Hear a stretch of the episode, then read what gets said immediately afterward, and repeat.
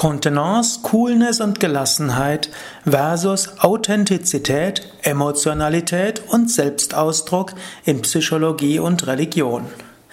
Hallo und herzlich willkommen zur 93. Ausgabe des Yoga Psychologie Podcastes. Podcast rund um Umgang mit seiner Psyche, Umgang mit seinem Geist, mit seinen Gedanken, Emotionen und Gefühlen. Heute geht es wieder um Contenance, um Selbstbeherrschung. Jetzt sind Psychologie, Spiritualität und Yoga. Das letzte Mal habe ich ja über Psychotherapie und Psychologie gesprochen und darum, was Psychologie und Psychotherapie über Coolness, Contenance, Gelassenheit und Authentizität, Emotionalität und Selbstausdruck sagen. Ideal und Ziel der Psychologie und Psychotherapie ist auch die Befähigung, ein selbstbestimmtes Leben zu führen, Emotionen nicht hilflos ausgeliefert zu sein. Hier kann man zwei Richtungen unterscheiden. Diejenigen, die auf Kognitionen, Verstehen, Bewusstem Steuern beruhen und diejenigen, die über Herausholen von Gefühlen, Aktivierung von Emotionen, Auflösen von emotionalen Blockaden, Befreiung von stehen gebliebenen Emotionen beruhen. Die kognitive Verhaltenstherapie beruht meist auf ersterem. Die Psychoanalyse, Gestalttherapie, die meisten Richtungen der humanistischen Psychologie auf letzterem. Darüber hatte ich das letzte Mal etwas ausführlicher gesprochen. Ja, wie ist das jetzt in der Spiritualität? Wie ist es in der Religion? Auch in Religion und Spiritualität spielt diese Polarität eine wichtige Rolle. Zum einen geht es darum, Gott zu erfahren, zu erleben. Die Grundlage der Religion ist die religiöse Erfahrung, wie William James, der amerikanische Psychologe, schon vor über 100 Jahren erkannt hat.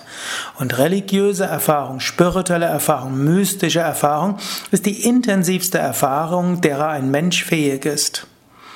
Das ist also die eine Seite. Intensive Emotion ist Spiritualität.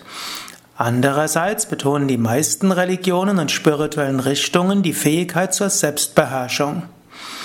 Und auch auf dem religiösen Gebiet gibt es also die sogenannten apollinischen und die dionysischen Richtungen. Ist abgeleitet vom Altertum. Im griechischen Altertum gab es zum einen das Ideal der Gelassenheit, der Stoiker, darüber hatte ich ja schon mal gesprochen. Und dazu gehörte dann auch eine Spiritualität, eine Religiosität, die auf Gelassenheit beruht, auf Selbstbeherrschung. Und dann gibt's die dionysischen Richtungen, wo es darum geht, intensiv zu erleben, sich in Ekstase zu versetzen, in Ekstase zu tanzen und Rauschmittel zu sich zu nehmen. Und da kann alles Mögliche dazugehören. Beides sind spirituelle, religiöse Richtungen. Und allgemein kann man sagen, insgesamt sind spirituelle Praktiken, spirituelle Traditionen entweder hot oder cool, wie man es im amerikanischen ausdrückt. Hot sind solche, wo intensives Erleben geprägt ist und cool sind solche, wo es um Selbstbeherrschung und Gelassenheit geht. Im Christentum gibt's das auch als Beispiel. Im Christentum gibt's die Erweckungsbewegungen, die Born Again Christians. Und in der indischen Tradition gibt's die extremen Bhakti-Bewegung und manche Tantra-Bewegung. In vielen schamanischen Traditionen gibt es das Rauschhafte. Viele religiöse Feste bauen auf kollektive Emotionalität auf und nutzen dafür auch intensive sinnliche Reize durch Musik, Farben, Gerüche, Tanzen und so weiter.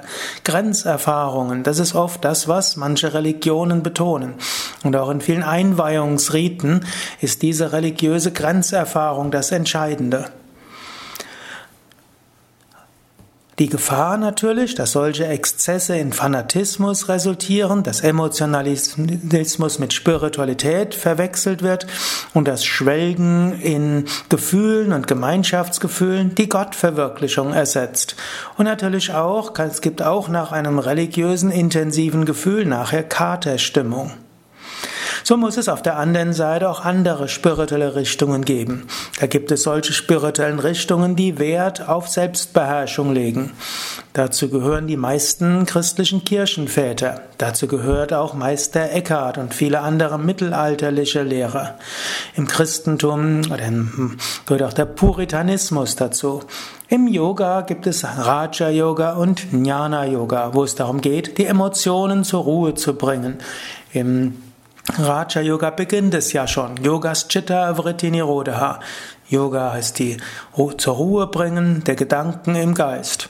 Oder es geht um Santosha, das heißt Zufriedenheit entwickeln. Es geht um Tapas, Disziplin. Also Raja Yoga ist klar, da geht es mehr um Selbstbeherrschung. Da geht es um Gelassenheit. Da geht es um, würde Neudeutsch sagen, Coolness und es geht um Kontenance.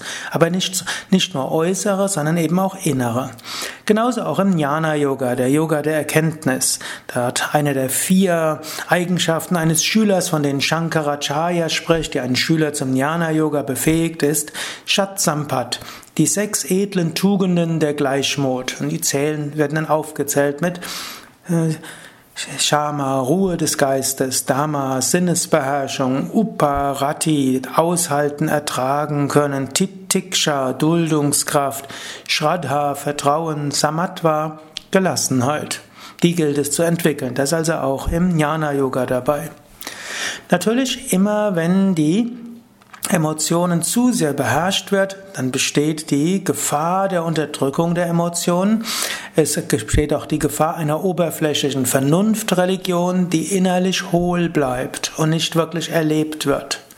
So haben sowohl diese, hm, ja, diese dionysischen Formen von Religion haben ihre Gefahren und die apollinischen eben auch. Also die Religion, die auf intensives Erleben Wert legen und die, die auf große Beherrschung Wert legen.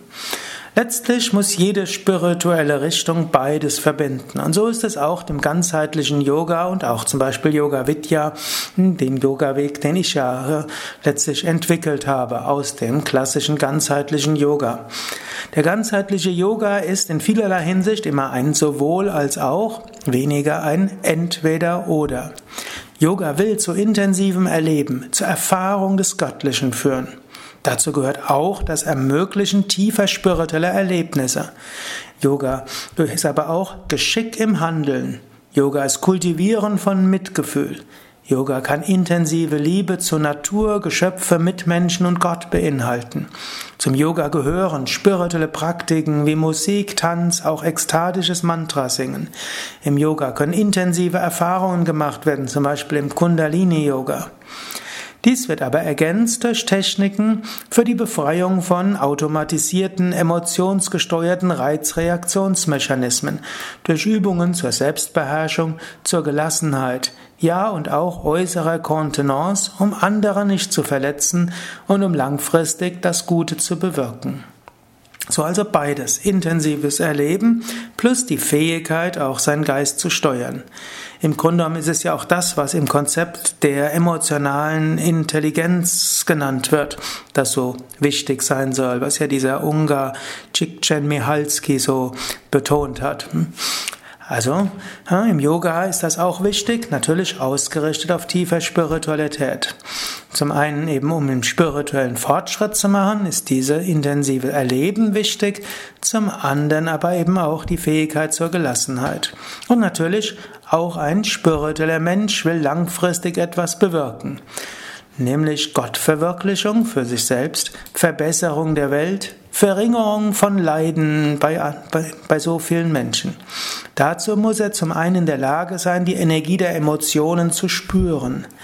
Andererseits muss er sich langfristig in die, muss er langfristig denken können.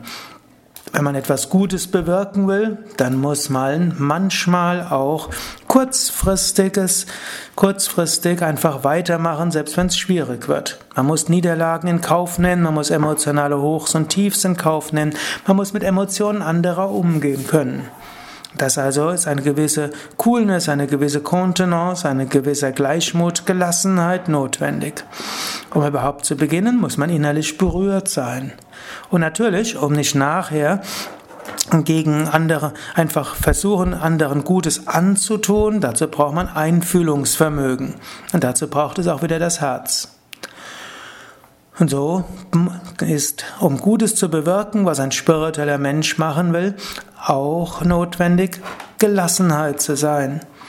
Und genauso natürlich auch, um auf dem spirituellen Weg voranzukommen, auch dort gilt es, zum einen mit Intensität zu streben. Mumukshutva, intensive Sehnsucht nach Befreiung, ist ein wichtiger Yoga-Weg oder ein wichtiger Aspekt, den Shankara auch erwähnt. Es gibt nicht nur Shatsampat, das heißt die sechs edlen Tugenden der Gleichmut, sondern auch Mumukshutva, intensive Sehnsucht nach Befreiung.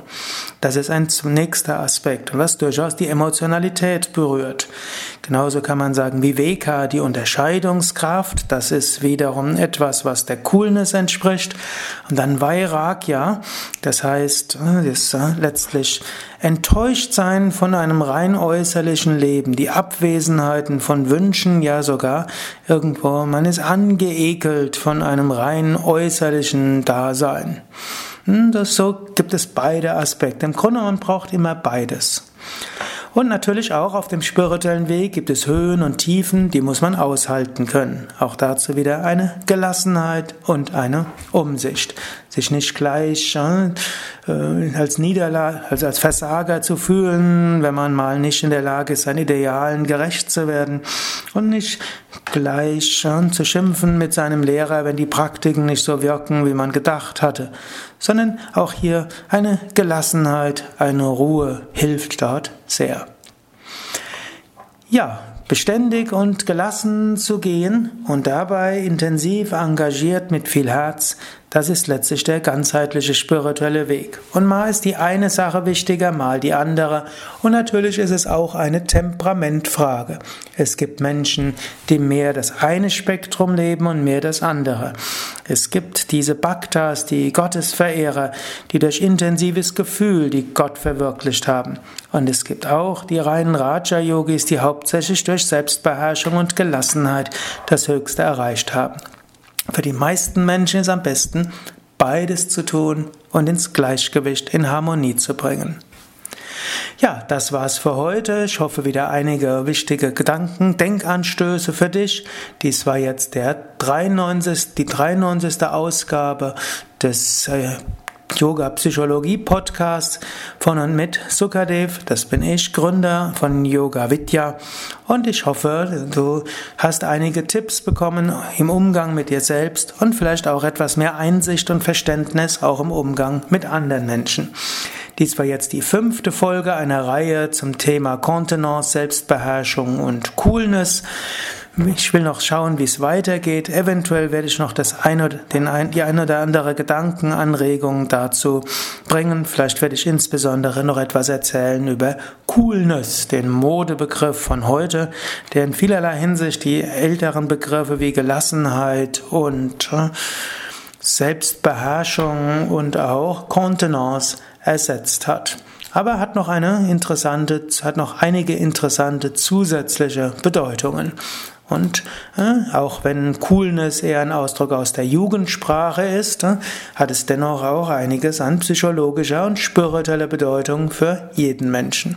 Also vielleicht beim nächsten Mal etwas über Coolness. Bis dahin alles Gute, dein Sukadev von www.yoga-vidya.de